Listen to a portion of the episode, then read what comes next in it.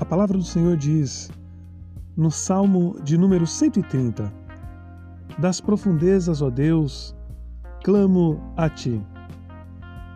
O salmista, escrevendo a Deus ou falando a Deus, clamava por um socorro. No momento de angústia, ele dirige a sua voz a Deus e clama a Ele, pedindo a Ele que o socorresse, que o, o sustentasse, que ouvisse o seu clamor, segundo as riquezas da sua misericórdia e da sua bondade.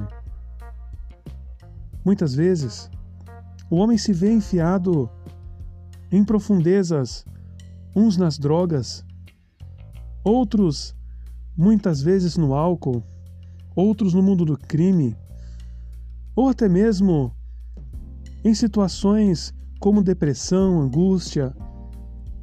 Mas há um Deus no céu que ouve a nossa voz. Há um Deus que atende o nosso clamor e a nossa petição.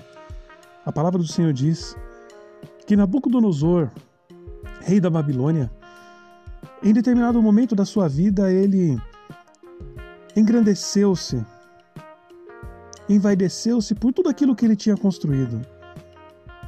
E a palavra do Senhor diz que ele perde o seu sentido e vai morar um tempo com os animais.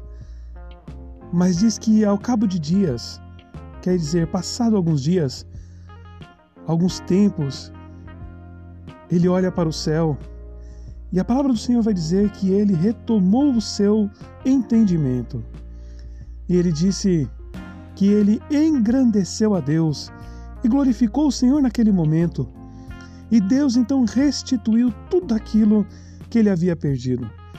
Talvez você tenha perdido a sua família, talvez você tenha perdido o seu emprego, a sua dignidade, um carro, uma grande oportunidade na sua vida. Em função disso, a tristeza tem tomado conta do teu coração. Lembre-se, há um Deus no céu que quer habitar dentro de você, habitar na tua casa, no teu coração e mudar a tua realidade.